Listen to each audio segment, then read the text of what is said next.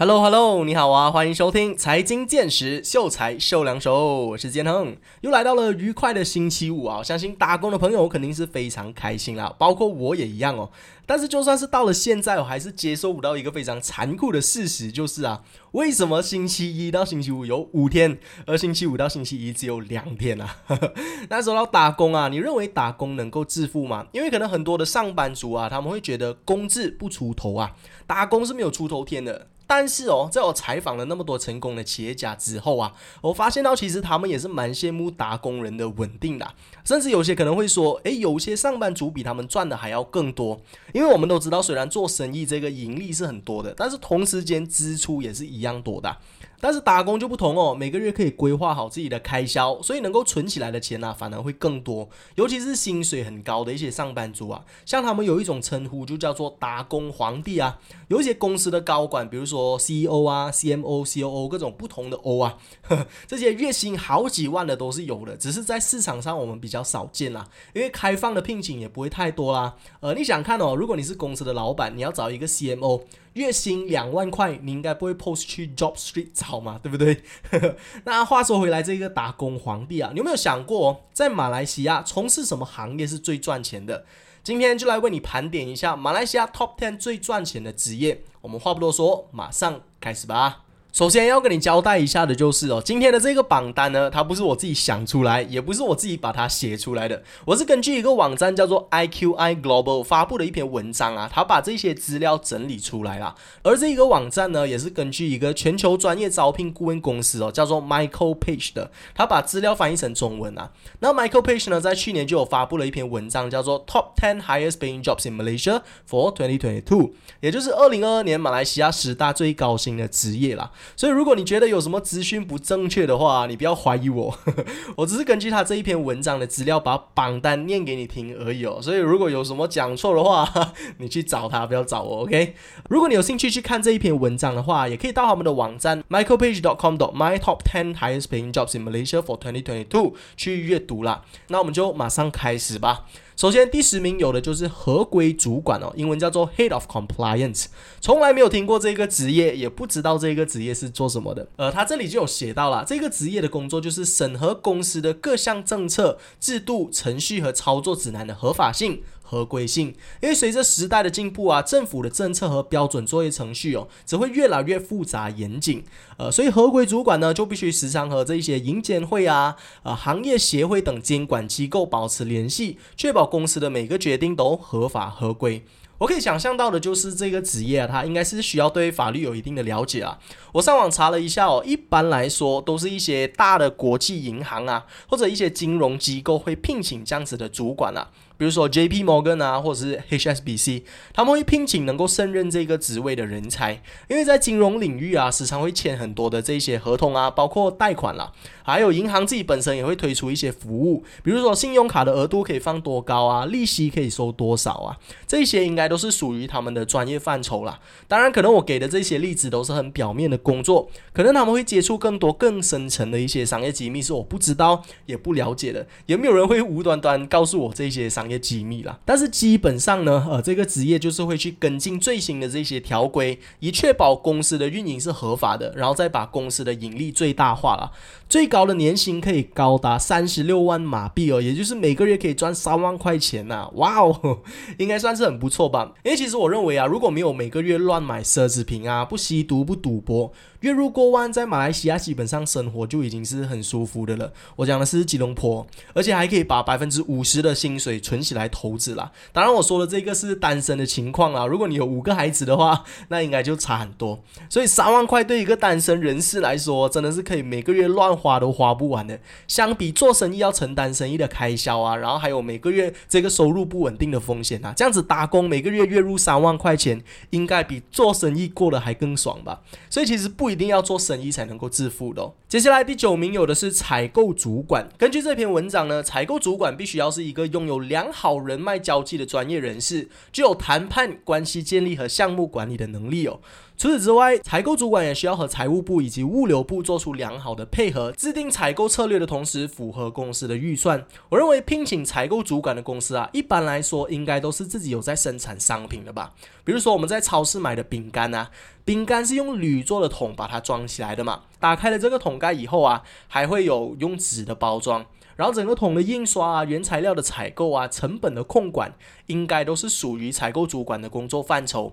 比如说最近这些原材料的价格通通都有在上涨啊，尤其是油价也在上涨，避免不了的就是啊，成本可能会超出原本预期的这个价格。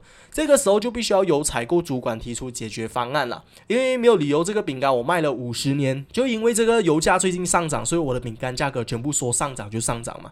通常公司都不会这么决定的。对于公司长期的发展来说啊，也会是一个打击，因为消费者会对公司失去信心嘛。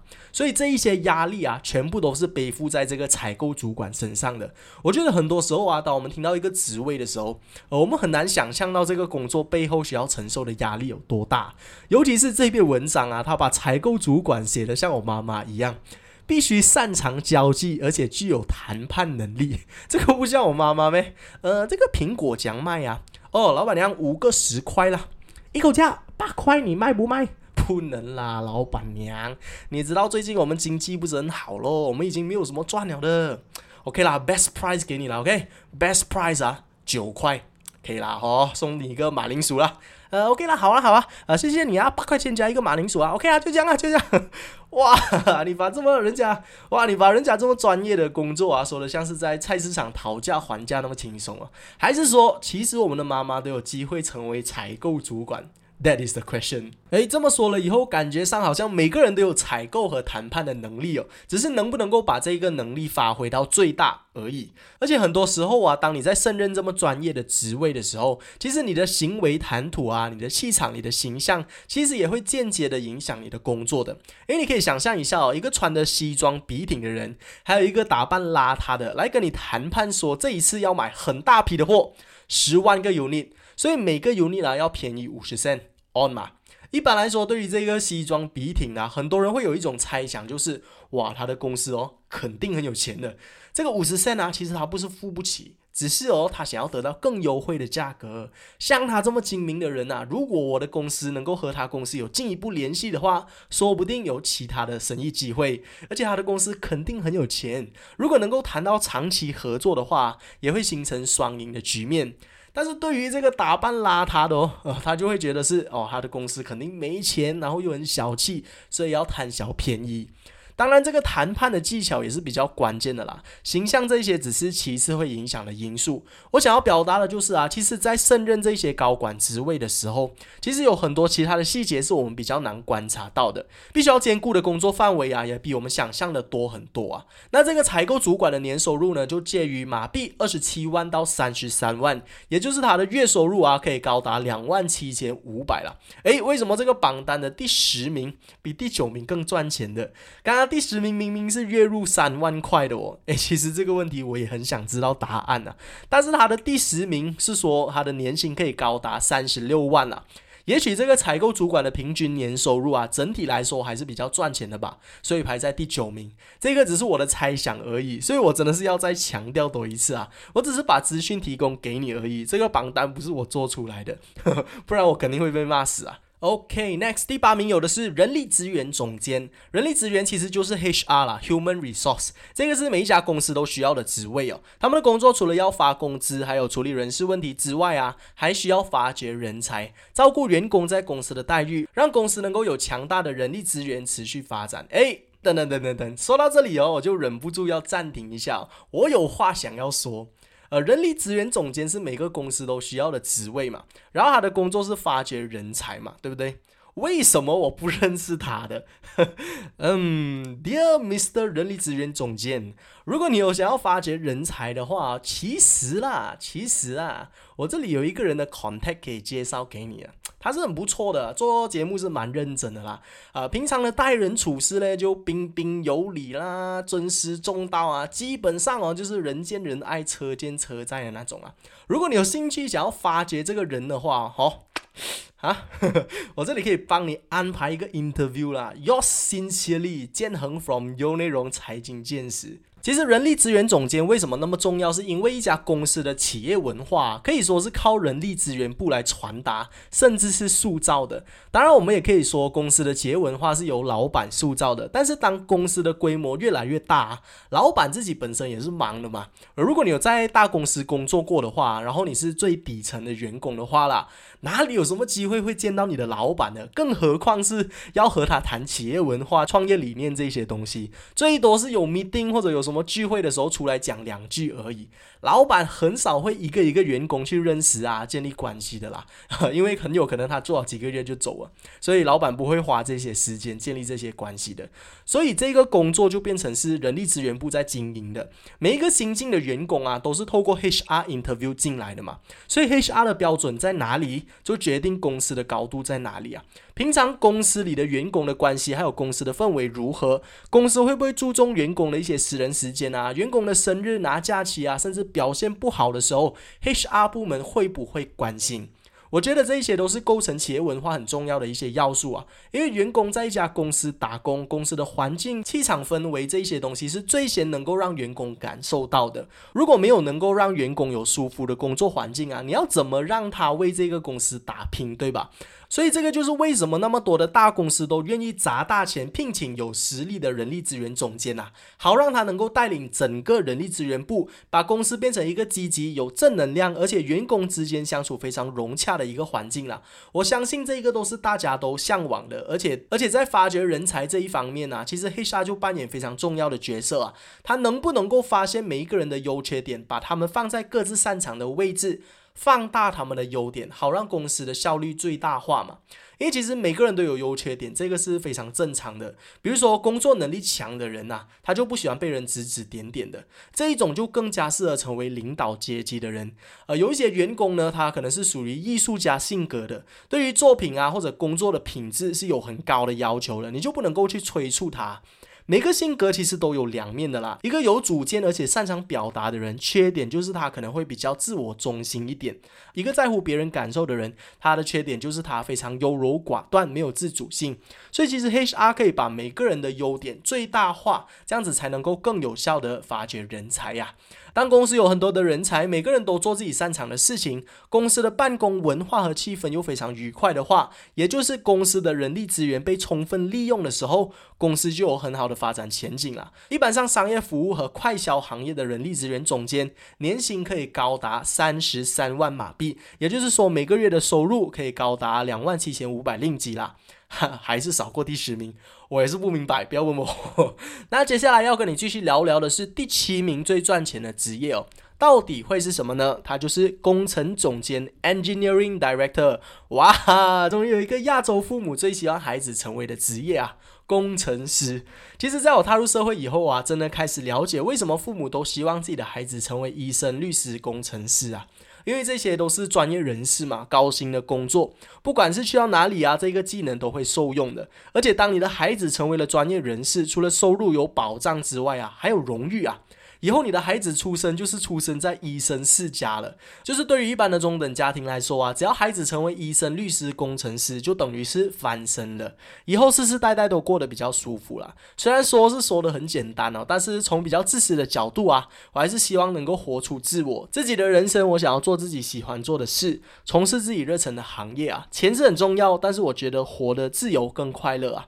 说回来，这个工程总监哦，他们的工作范围其实很广的，因为工程师其实就分好多种嘛，软件工程师、网络工程师、网络安全工程师、造价工程师、质量工程师、监理工程师。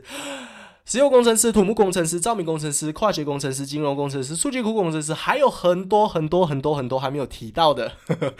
但是这个工程总监呢，他主要的工作就是当公司有新的 project 以后，他就要开始做策划啊，然后开始招聘新人，找到他需要的团队来帮他完成公司的新项目啦。从培训新人到工程管理项目，还有工程项目的预算，全部都是由工程总监策划和领导的。那他的收入也会因为接手的项目不同有高有低啦。像我刚刚提到的工程师有那么多种啊，没有理由电脑工程师和医疗工程师的工钱是一样的嘛，对不对？工作薪资差那么多，但是很有可能现在这两个职位的薪水是差不多的啦，因为现在是科技的时代嘛，很多的公司对于电脑工程也是看得越来越重要，自然赚的钱也不会少到哪里去了。主要还是要看这个公司，还有看这个项目，真的。那这边提到入榜最高 Top Ten 的工程部门啊，主要还是医疗行业、快销行业还有商业服务的领域啦。我大概有看过一下哦，医疗工程师的工作啊，其实就是确保这些医疗设备全部完善，没有出错啊。因为人命关天嘛，所以医疗工作一定是很赚钱的。医疗工程师这么重要，他肯定是在榜上喽。那为什么没有电脑工程师呢？我觉得应该是在马来西亚 IT 这个产业啊，还在努力当中啊。还没有像世界大国那么先进啊，像 Google、Apple 还有 Meta 这些大公司啊，他们的电脑工程总监的薪水肯定是非常高的。但是在马来西亚还没有这么大的科技巨头啊，还没有闻名世界的手机品牌或者软件 APP，所以暂时还是医疗产业比较赚钱啦。有兴趣往这个方向发展的朋友哦，也可以考虑看看修读这一科。他们的年收入最高可以达到五十四万马币，也就是每个月有四万五马币，远远的超过刚刚的三个职业。来到了第六名，有的是银行主管哦，Head of Banking 这个职业，我就真的搞不懂他是负责什么的。但是在文章当中，他就有提到说啦，银行主管职位的年薪可以高达三十九万令吉哦。这些高级职位通常负责制定策略，以改善各家银行与顾客之间的关系，并且也包括监管和风险管理方面的工作，属于专业和眼界要一致的工作啦。主管接触的客户和管理的金额越大，相对的收入也会越高。看了他的 job description 之后啊，我就觉得讲的不够深入啊，有听没有懂的感觉，所以我就上网查查看了。结果一查银行主管啊，他出来的全部都是银行经理来的哦。而且我看 job description 啊，银行主管的职责全部都是很虚的，他给的这些 description 啊，全部很 vague。你听听看哦，比如说负责公文制度的执行，负责学习培训组织工作。积极主动的开展档案利用工作，看来看去都不像是一个年薪三十九万的工作范围啊。从哪时候会去接触顾客和管理金额啊？我估计这一个工作应该是银行里面的主管啦，就不是每一家公司都会有的岗位。而是银行才会聘请到的职员，他们的工作就是对接顾客啦，让大顾客把他们的财产都存到银行里。因为我们都知道银行是靠现金流赚钱的嘛，银行里面有钱，他们就会拿去投资，也会拿去放贷，借给别人去买房子、买车子，再从中赚取这些利润嘛。所以现金流对他们来说是非常重要的。除了 cash 之外啊，其实有很多的富豪也会把他们的手表啊、金饰啊、钻石都存放到银行当中。让银行来负责保管了，他们就要每个月或者每一年给这个管理费哦。但是这些有钱人也不是傻的嘛，呃，他们知道银行很需要他们把现金都存到银行当中，所以他们就会跟银行去谈判的。我放一亿在这个银行，你每年给我六 percent 的利息可以吗？至少能够对冲这个通货膨胀，对吗？呃，不然这些钱我拿去投资更好，干嘛拿来放银行，对不对？所以这个银行主管的工作啊，就是要对接这些大客户，然后和他们谈判交易啦。管理的金额越大，相对的收入也会越高。从这个角度去分析的话，就比较合理了，因为是销售的工作，而且能够为公司赚很多钱呐，所以能有这么高的年薪也是实至名归啦。平均的月收入哦，可以高达三万两千五百马币。哎，你看，这个又比刚刚的工程总监少哦，所以这个榜单我真的不懂他是怎样排的。呃，其实我有上网看过其他的这些榜单啊，但是基本上哦，所有的榜单都很不一致的。呃，有些说飞机师最赚钱啦，有些说心脏科医生最赚钱。但是为什么最后我会选这个榜单呢？是因为它的重复性比较高啊，华语、英文都有这个榜单的资料，而且它提供参考的这个年薪也稍微的比较高。现在我们只是讲到第六名哦，他的月薪就已经有三四万马币了。但是其他的榜单啊，他们的第一名才两万多马币，所以我才会选择这一个榜单啊。暂时还没有找到一个像福布斯这样子的网站能够提供最官方的数据啊。我找到了这个网站，因为它也是国际的招聘网嘛，所以自己的网站本身就有资料。料，他把它统整出来就变成这个榜单哦。我认为还是有一定的参考性的，呃，所以就拿来跟你分享一下。毕竟知道一下市场上有提供哪一些赚钱的行业，也不是一件坏事嘛。好的，我们继续数榜哦。第五名我们有的是财务总监，财务总监主要的工作就是财务管理啦。因为一家公司要会赚钱之余啊，也要会管钱，才能够持续健康的发展嘛。跟我们个人的财务状况是一样的，就算我们每个月可以赚一万块钱，但是如果每个月消费一万一的话，几个月之后也是负债累累的。当然，这个也不是你不增值自己的借口啦，因为有些人可能会讲啊，哦，你赚多也是没有用的嘛，你的消费一样会变高，到最后也是变成月光族的。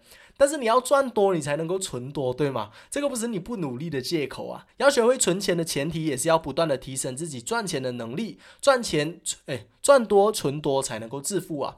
公司也是一样的，所以财务总监的工作就变得格外重要啊！他必须要友善的利用公司赚到的现金流，并且做有效的分配。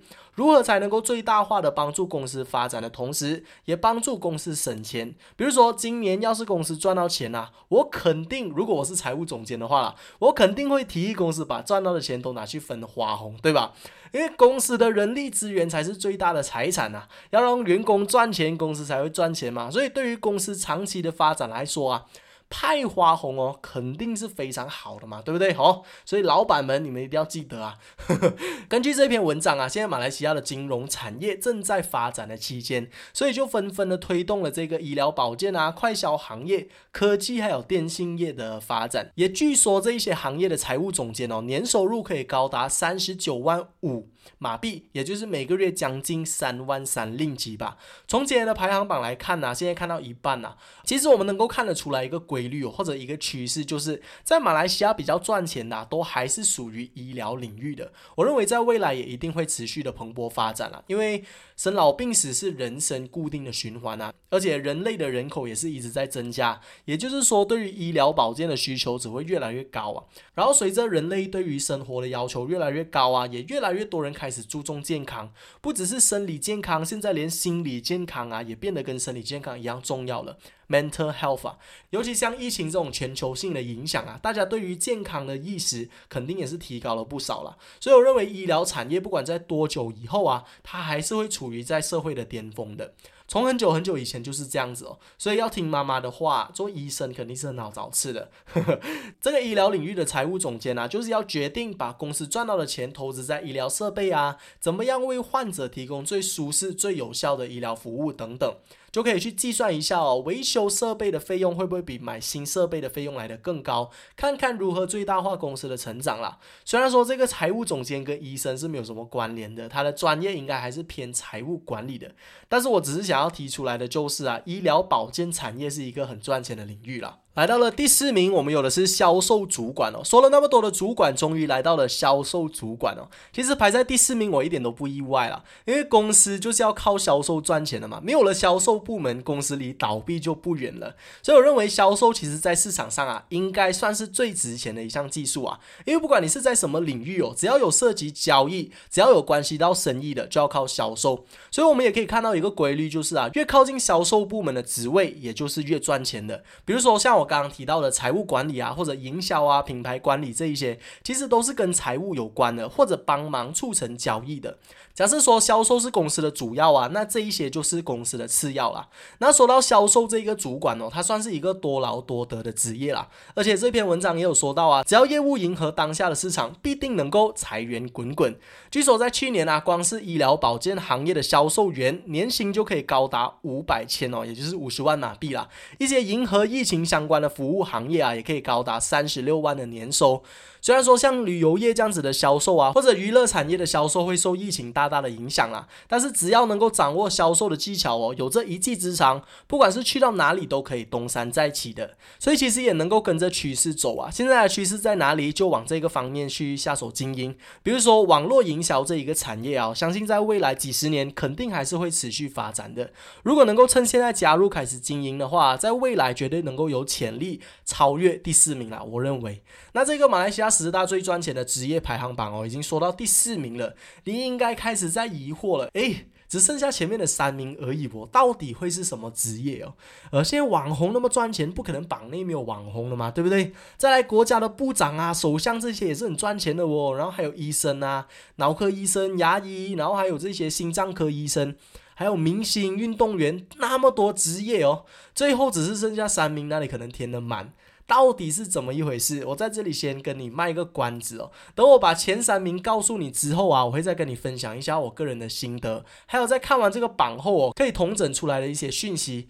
好的，第三名就是共享服务主管哈，什么来的？喂喂喂喂，没有理由啦，哪里可能第三名还没有医生，没有网红？你开玩笑是吗？Bro，冷静点，冷静点。我刚刚跟你讲，我报完最后三名才跟你解释嘛，对不对？所以，我们先继续讲解这个排行榜，好不好？到底什么是共享服务主管嘞？共享服务的英文叫做 Shared Service，完全对我的理解一点帮助都没有。它的简称叫做 SSC，哈，什么来着？谢谢哥哥呢。呃，这个共享服务啊，可能很多人没有听说过，但是它是一个很厉害的东西来的。它会为我们的顾客提供财务、HR、IT 一体化共享服务的解决方案。就是原本一家公司，他们有 IT 部门啊、HR 部门啊、Finance 部门等等，有很多的嘛。尤其是公司规模很大的，就更难控制了。这个共享服务啊，就是把每一个部门的一两个专才挑出来。然后这几个部门的职员呢，就组成一个暂时的 team，为顾客提供服务。这个就叫做内部的共享服务。还有一种叫做外部的共享服务，也就是这个共享服务中心啊，它本身就是一个生意来的。就比如说，一个外国公司想要来到马来西亚拓展业务啊，他来到这里语言又不通哦，法律程序又不太了解啊，然后办公文化又不太熟悉，而且他在这边也没有可能就是把他原本国家的所有员工都调过来嘛，所以这一家公司他能够做的就是找一个共享服务中心。这个中心呢，就为他提供 HR、IT 等等所有的人才啦，这样子就能够解决他所有业务上的问题啊。我也知道，在马来西亚其实有很多的共享服务啊，是有提供 customer service 还有 sales 的服务的，就是一家外国公司来到这里发展业务啊，卖产品给这里的顾客。当马来西亚的顾客要投诉的话，一般来说都是要找回本地的客服，语言比较通嘛。呃，不然你打过去是讲日本话、韩国话，就没有语言没有这样通嘛，对不对？也比较容易解决问题。而且，与其公司自己招聘员工啊，不如直接用这个共享服务，他们有团队有资源。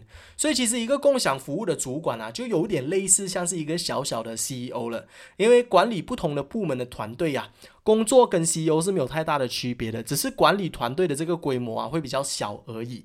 那这个共享服务公司的主管呢，年薪介于三十六万到五十四万马币之间，大概每个月的薪水可以由四万五啊。来到了第二名，我们有的是高管人员哦，非常统一的一个称呼方式啦，英文叫做 C-suite roles。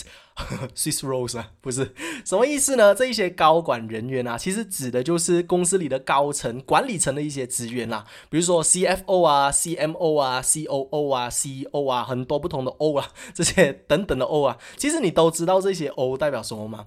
其实 CEO 是我们平常一般最常听见的啦，叫做全称叫做 Chief Executive Officer，是公司的首席执行员呐，也叫做总裁啦，就是管理公司所有业务的人，他不一定要是创办人，也不。一定是董事长，但是他就是每天在管理公司的一个角色啦。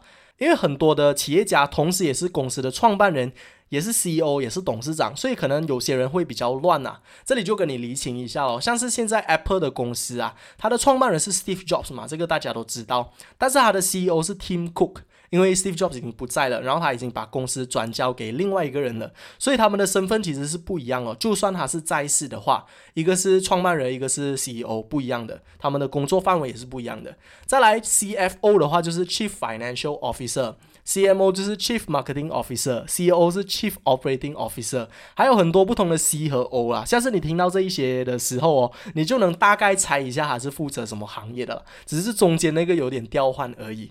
这些高管人员啊，就是公司结构图表不同分支的最高职衔啦，他们的每个决定都代表着公司最高的利益和成长，所以薪水肯定是非常高的咯。当然也是因公司的规模而定啦。一般来说，年薪介于三十万到六十万之间，每个人月。可以有五万马币。来到最后的冠军位置，到底在马来西亚最赚钱的职业是什么呢？答案是医疗总监。诶，医疗总监不是丹斯里诺西山啊，那个是卫生总监，这个不同的。这个职业除了要是经验丰富的医生或者外科医生啊，他还必须要担任医疗机构和医疗设施相关的所有事务的医疗领导。哇，一听起来就觉得很忙啊！你想看这个医生哦，你想看一个医生啊，他已经是二十四小时 on call 了的。呃，尤其是这些经验丰富的外科医生啊，肯定是要随时保持最佳状态嘛。因为他们的状态是会直接决定病人的生死的，所以责任和压力是非常大的。他们还要管理医院的所有事务，所以如果薪水不高的话，我相信应该没有人会愿意这么折磨自己啦。你说有些人可能做医生，可能是为了要帮助人呐，想要追梦没有错，但是又做医生，然后又做管理层，真的是吃力不讨好啊。可能也是因为疫情期间，医疗是特别重要的产业啦，所以排到了，所以来到了排行榜的第一名位置哦。他的年收入可以高达六十二万马币，平均一个月可以有五万二左右啊！哇，真的很夸张啊！我觉得这一种职位真的是要那种天才才能够胜任啊。他必须要为了工作放弃多少东西？你可以想象一下。我觉得他的生活应该只是只有工作而已啊，连睡眠的时间都要牺牲，更加不用说要培养什么兴趣爱好啊。我自认没有办法胜任这一个工作。给我再多的钱，我也是没有办法。所以，如果有听众哦是医疗总监的话，在这里先恭喜你，你的职业是全马来西亚最赚钱的。同时，我也献上我最深的敬意啊，谢谢你对马来西亚医疗产业的付出。OK，排行榜讲完了，现在来跟你分享一下我对于这个榜单的一些看法哦，回答一些你现在在想着的问题。呃，为什么这个榜上没有网红，没有部长，没有运动员的？啊，甚至还有很多的一些冷门的职业啊，比如说一些高风险的职业啊，那种要在地底下工作的啊，维修电缆，啊还有一些首相的保镖啊，这些。其实很多这些神秘的行业啊，其实我也是很期待它会出现在这个榜单的，很可惜没有啊。为什么呢？我认为有好几个原因啊。我们先说说网红好了。当然，网红是很赚钱，这个是大家有眼睛都能够看得出来的啦。社交媒体上就是他们发光发亮的地方，炫富的网红也是一大堆哦。所以网红能够赚钱，这个是无可否认的事实来的。但是为什么没有在榜上呢？因为我认为这个行业啊，他们的收入差距是很大的。比如说一个百万 YouTuber 啊，还有一个只有三个 subscriber 的 YouTuber 相比，收入是完全没有办法比较的。百万 YouTuber 可能年薪是一百万，但是三个 subscriber YouTuber 可能一分钱都赚不到啊！整个马来西亚有那么多的 YouTuber 当中，赚钱的可能只有百分之五而已，剩下的百分之九十五啊，没有人知道他们的存在，也不会有人知道他们的辛酸，因为他们不红嘛。所以，如果这个职业的收入差距那么大，随便取一个平均值把它放到榜上的话，我觉得是很不公平的，而且也没有太多的参考价值啦。况且我们其实也能够把网红当成是一个生意吧，因为他经营的是一个广告公司嘛，接业配赚钱，对不对？所以其实把它当成是一个职业的话，可能也不太妥当，所以就没有上榜。歌手和运动员也是一样啊，基本上为什么他们会那么赚钱，都是因为广告商非常的大手笔嘛，而且可能也有很多是在经营自己的生意啊，推出自己的商品，或者跟一些品牌联名推出商品，所以也可以把他们当成是一个生意来看待了。再来，为什么部长没有上榜？还有一些冷门的职业啊，比如说骇客、保镖等等，当然还有很多偏门的职业哦，可能赚的钱还更多的，只是没有提供在榜上啦。首先，主要是我们频道不提倡你去做犯法的东西啦。再来就是这一些职业哦，虽然是很赚钱的，但是不是人人都能够申请加入啦。它在市场上也不开放让人去招聘的。比如说今天你想要做首相哦，没有办法，必须要是 Bumi Putra 有没有？或者骇客这一些啊，如果你不认识这个圈子的人，基本上是没有管道让你去从事这个行业的。今天我们盘点的这个排行榜啊，是由招聘网站整理出来的，也就是说，它所有的这一些职位啊，都是一些大公司开放职衔在他们的招聘网上让大家去申请的。也就是说，它是有 availability 的。而现在市场上确实有这些公司开放这个价格聘请能够胜任这个职位的人才。像如果你要做首相啊，不是你想要做就做。做的，可能你要等个五年，对不对？所以说这个榜单啊，虽然没有那么有趣啦，但是它是绝对有参考价值的，都是我们一般平民老百姓啊，能够透过后天的努力从事这一些职业的，就让你有一个概念啦。原来现在在市场上啊，有很多的公司都愿意花那么多钱聘请这一方面的人才的。所以对于不想要创业的朋友啊，这也许是属于你们的方案，因为确实像我说的，打工也有打工的优势，没有人打工哪里来的企业家？所以以上提到的这一些职业啊，你可以把它设成是自己的一个目标啦，自己的 dream job，在这个领域先累积多年的经验，总有一天啊，也有机会成为打工皇帝哦。诶，我不是开玩笑的，像我刚刚有提到，随便一个月的月薪都是两万块以上的，可能比很多做生意的朋友还更加有钱呐。另外还有一个我想要表达的就是，不要抱持着工资永远不出头这个想法啦。也有很多打工的人是很赚钱的，甚至承受的压力啊也不像创业那么大，所以很多人宁愿打工也不要做生意的。市场上机会是有的，只是只是很多人没有看到而已。今天给你这些资讯啊，希望也能够帮助你对于如何评估自己的工作价值有更深一层的理解啦。对于第一次了解到市场上有这些职业的朋友，哦我也希望今天的内容有打开到你的眼界。如果你喜欢这一期节目的话，也可以到我们优内容的 Facebook page triple w dot facebook dot com slash 优内容，帮我们点个赞，也来告诉我你的心得。下一期的秀才秀两手，我会跟你讨论的课题是：到底买房好还是租房好？有兴趣的朋友就千万不要错过喽！我们继续留守优内容。